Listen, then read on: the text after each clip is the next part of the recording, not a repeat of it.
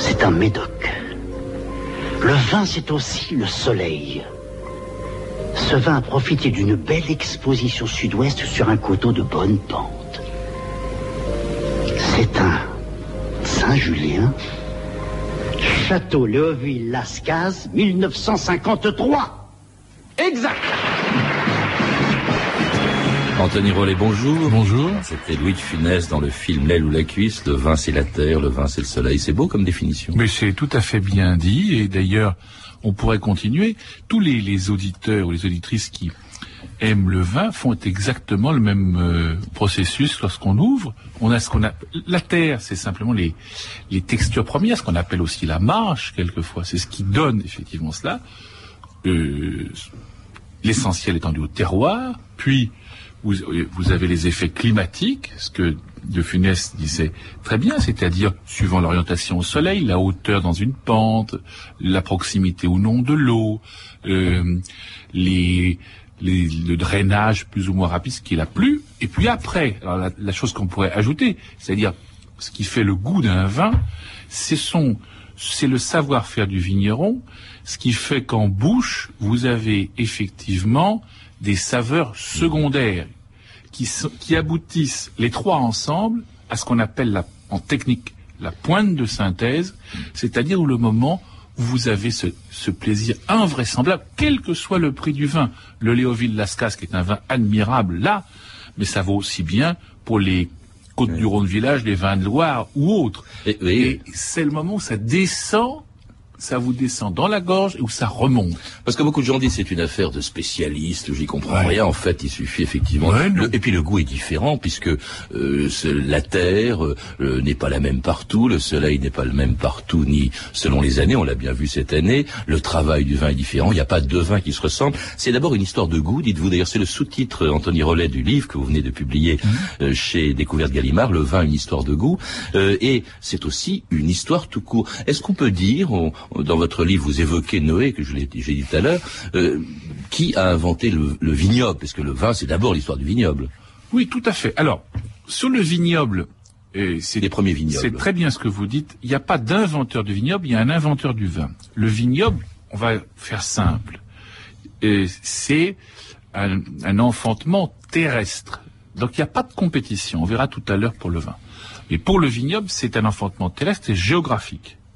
Ici, euh, si vous voulez, ce qui est intéressant, euh, après on aura une compétition sur la datation, je vais y venir. Mais là, c'est une sorte de bande très classique qui s'arrête pour nous euh, à peu près à la hauteur de Cambridge en Angleterre. Voyez, bon. donc, il faut ça, et tout le monde est d'accord. Il n'y a jamais eu de contestation pour qu'il y ait du vin, de la vigne. Ensuite, c'est le point de départ qui est intéressant, parce que toutes les grandes civilisations, pour une raison simple, parce que le vigne a cette, la, vigne, via le vin, aura la propriété de communiquer avec plus haut, on le verra tout à l'heure. Et euh, ce qui est intéressant, c'est que les Chinois, d'une part, et jusqu'à Mao Tse-tung, qu'on n'aurait jamais cru imaginer par ça, vont exhumer des os euh, lavés au vin pour montrer que ah non pas du tout. Nous on a inventé, Nous, on a inventé la vigne. Et d'ailleurs, ça se situe pas par hasard, ça se situe au moment du schisme communisme entre l'Union soviétique, qui justement, comme vous l'avez dit dans votre chapeau, euh, prétendait, à l'aide de la datation au carbone 14, avoir inventé la vigne en Géorgie. Mmh. Mais tout le monde s'est battu tout le temps. Il est né dans les livres, hein, dites-vous, Anthony Rollet, le, vin, euh, et euh, parmi les livres, justement, il y a un poème écrit il y a 2800 ans, l'Odyssée d'Homère, où Ulysse fait boire du vin au cyclope Polyphème. Je désire que tu me goûtes ceci. Comme ça, nous serons mangeables. Qu'est-ce que c'est? Du vin. Du vin? On dirait du sang. C'en est. Oui? N'est-ce pas le sang de la vie oh, Il est bon, oui. Dis donc, avec quoi tu as fait ce sang Les gars Bravo, Crick. Remerciement grâce à toi, je sais ce qu'il y a dans ces petits grains rouges.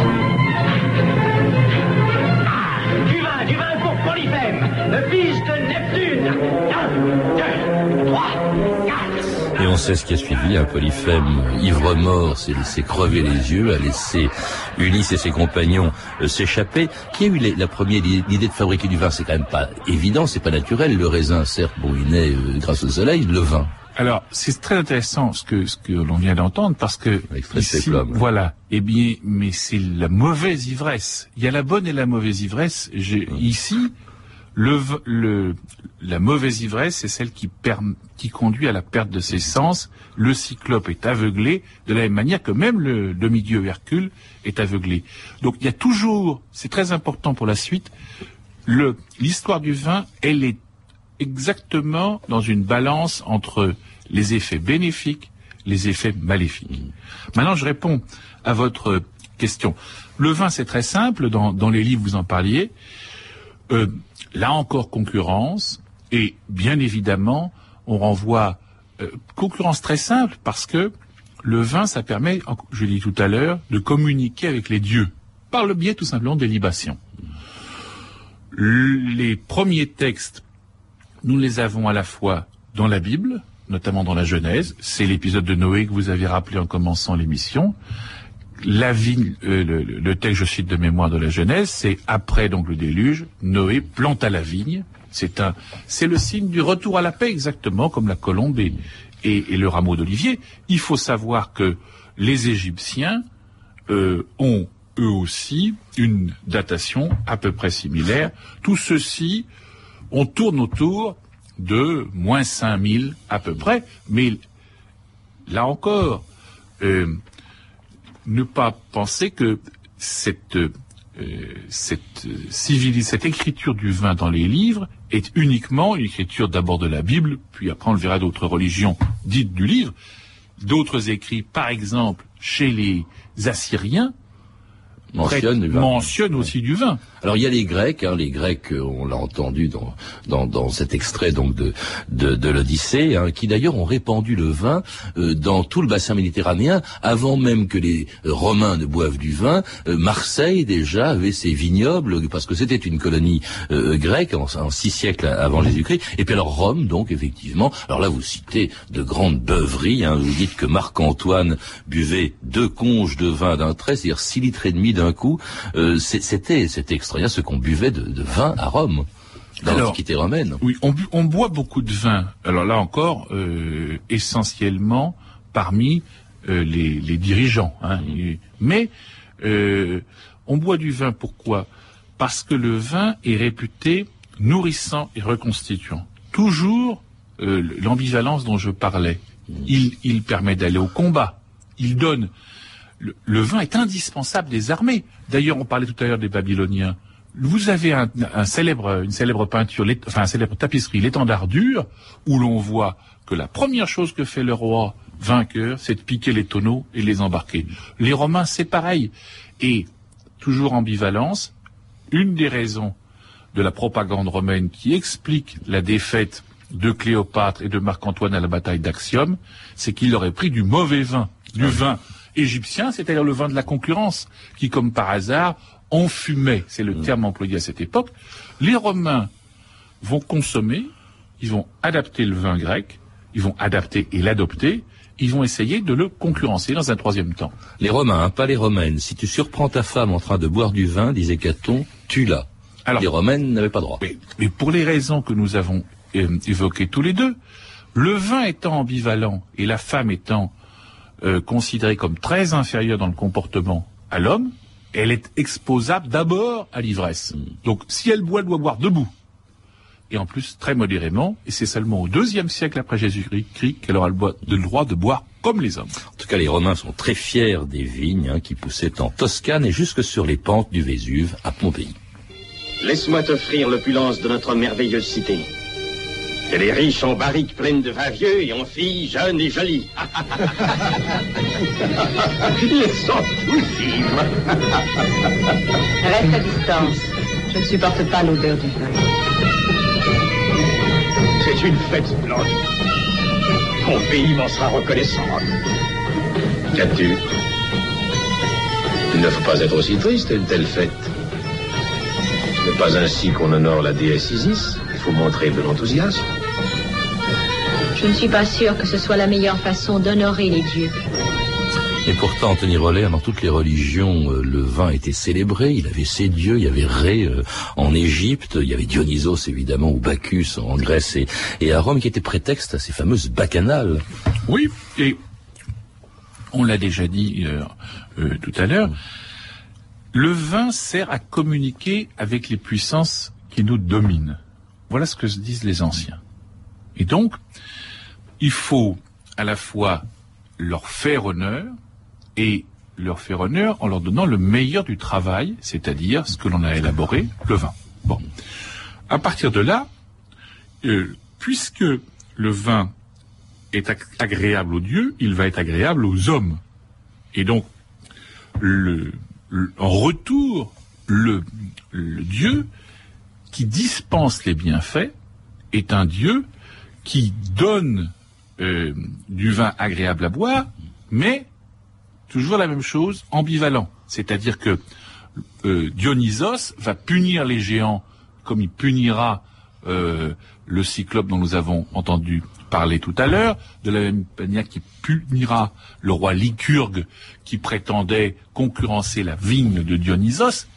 Autrement dit, c'est ça qu'il faut retenir, le vin a un caractère divin, mystérieux, magique, on ne le connaît pas tout à fait. Y, compris pour le christianisme, il faut rappeler que c'est évidemment le sang du Christ, hein, et c'est pour cette raison, d'ailleurs, dites-vous, Anthony Rollet, que euh, après les grandes invasions, la chute de l'Empire romain, qui a conservé au fond les vignobles et la tradition viticole, ce sont les moines. Il fallait du vin pour la messe. Mais c'est très logique. Dans la, là encore, le christianisme, il ne vient pas de nulle part. C'est une religion du livre qui s'inspire de la tradition euh, biblique et qui est et en même temps qui est dans un monde romanisé. Et donc c'est normal que le vin soit indispensable, ce soit euh, présent. Le, le, vin dans la tradition chrétienne, c'est ce qu'on appelle le pressoir mystique, c'est-à-dire que le Christ, en donnant son sang, eh bien, il régénère, il donne une chance à l'individu qui croit, eh bien, d'accéder à la résurrection. Donc on est bien dans la même logique divine. Il n'y a pas de rupture. Alors les moines, oui. Oui, je reviens aux moines. Les moines, ils ont tout simplement ne jamais oublier que le vin c'est aussi une question d'économie. Ils ont des besoins qui sont les messes quotidiennes, qui sont les le service de quand je dis les messes quotidiennes à l'époque ce sont des dizaines de messes quotidiennes. Je me suis amusé pour ce livre à évoquer, enfin à calculer à une estimation des messes qui étaient célébrées au Moyen Âge euh, dans une ville comme euh, Séville ou Paris, on doit être aux alentours du millier quotidien. Mmh. Donc, il faut qu'il fasse du vin. Il faut qu'il fasse du vin blanc, c'est une question qu'on me pose souvent. Pourquoi le vin de Metz est-il blanc? C'est la pureté. Parce que vous, vous dites même qu'il y avait 100 000 hectares de vignes ah qui bah. étaient cultivés par les moines euh, en France euh, au, Moyen Âge, avec la plupart des grands crus qu'on connaît, Beaune, Volnay, Pommard, euh, Châteauneuf-du-Pape, c'est du vin encore, de Metz en fait à l'origine. Religion, économie. Religion, il y a une règle, c'est la règle des monastères, la règle de Saint-Benoît. C'est les bénédictins qui sont à l'origine de cette révolution. Il faut donc travailler. Travailler la terre et pas uniquement l'esprit. On fait quoi? On travaille la terre, c'est-à-dire qu'on adapte la vigne, on l'entretient, puis on vend les produits qui permettent de faire vivre le monastère. C'est comme ça que le Chablis arrive euh, à Paris, c'est le seul vin de Bourgogne qui est comme par hasard vendu sur le marché, parce que les moines sont aussi vigilants, ils ont obtenu un privilège du roi. C'est comme ça que le vin aussi va arriver dans le Nouveau Monde, puisque les, les moines euh, d'Amérique, enfin venus d'Europe, vont installer, puisqu'ils peuvent pas l'importer, du vin en Californie, hein, dès cette époque-là, dès le XVIIe siècle à peu près, je crois. À Sacramento, à San Francisco, et comme par hasard, on trouvera aussi la concurrence entre moines, San Francisco, comme son nom l'indique, les franciscains, et du côté de Los Angeles, des héritiers des bénédictins, deux vins différents, et aujourd'hui la typicité n'est pas la même. Vous avez parlé de vin blanc, Tony Rollet, pourquoi on ne buvait? Je crois que le bon vin, dites-vous, c'était obligatoirement du vin blanc. Mais pour la raison simple de la pureté.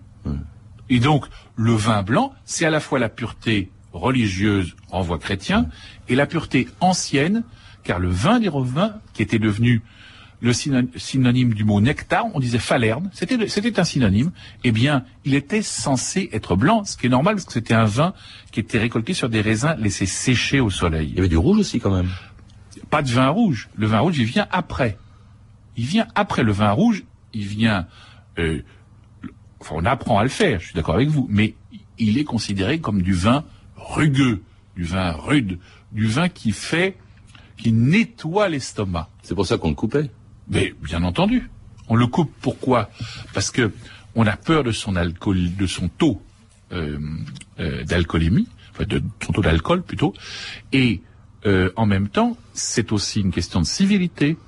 Ne pas couper son vin, c'est se comporter comme un ivrogne. Toujours ce que j'ai dit. Qu'est-ce qui se comportait comme des ivrognes autrefois? Les Gaulois. Qu'est-ce qui se comporte comme des ivrognes à l'époque du Moyen Âge? Les Allemands. C'est ce qu'on appelait donc le vin coupé, le vin rouge, c'est ce qu'on appelait du vin claret. Quand je bois du vin claret, tout, Je bois du vin claret, je bois du vin claret. Quand je bois